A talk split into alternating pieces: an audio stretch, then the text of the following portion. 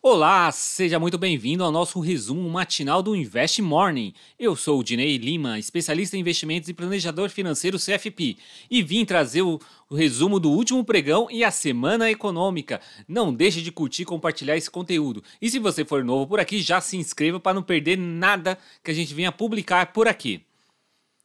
A semana que passou teve muita volatilidade devido a expectativas de aumento da taxa de juros dos Estados Unidos. O início do mês, o Ibovespa já está ensaiando uma alta, apesar do balanço semanal ainda estar no vermelho. A sexta-feira, o índice chegou a 110.864 pontos, uma alta de 0,42%. O mercado global teve um choque de realidade e começou a projetar para cima as perspectivas de juros americanos após a divulgação do payroll. A criação de empregos continua forte, o que reforça que o Fed continuará a subir os juros para conseguir controlar a inflação. O número de vagas criadas nos Estados Unidos em agosto foram de 315 mil, ficando ligeiramente abaixo das expectativas do mercado. A taxa de desemprego avançou 3,7%. Agora o mercado está de olho para onde irá a inflação. O CPI está apontando uma alta de 8,5% ao ano.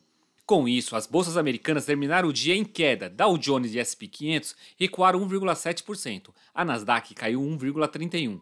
Se olharmos para o setor setorial, apenas o setor de energia fechou a semana positiva no SP 500, acompanhando a alta do preço dos petróleos. O barril Brent, que é referência para a nossa Petrobras, cresceu 0,92%, sendo cotado a 93,21 dólares, com a expectativa de que a OPEP poderá decidir por cortes na reunião no dia 5 de setembro para poder fazer com que esse barril volte a subir e controlar um pouquinho a demanda de combustível.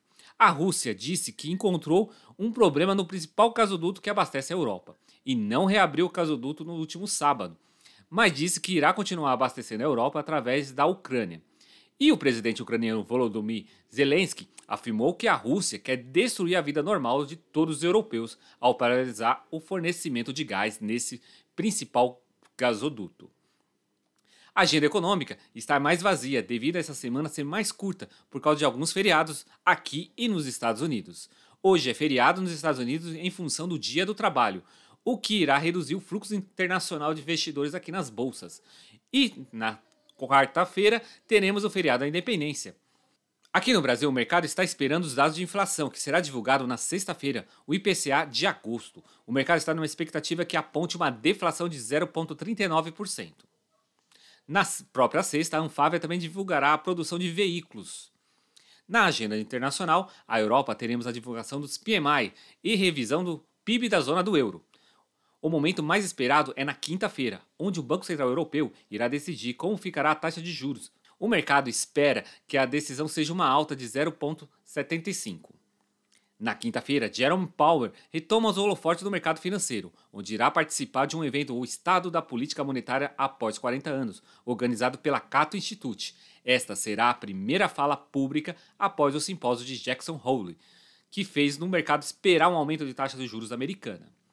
Antes de finalizar esse resumo, não podemos deixar de informar que vai começar a valer a nova carteira teórica do Ibovespa, onde entrarão novos três ativos, passando assim para 92.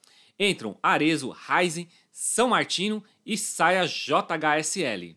Vamos ficando por aqui, até o próximo Morning Call, aqui um oferecimento do Mais Riquezas. Siga-nos lá em arroba Mais Riqueza no Instagram. Até o próximo episódio!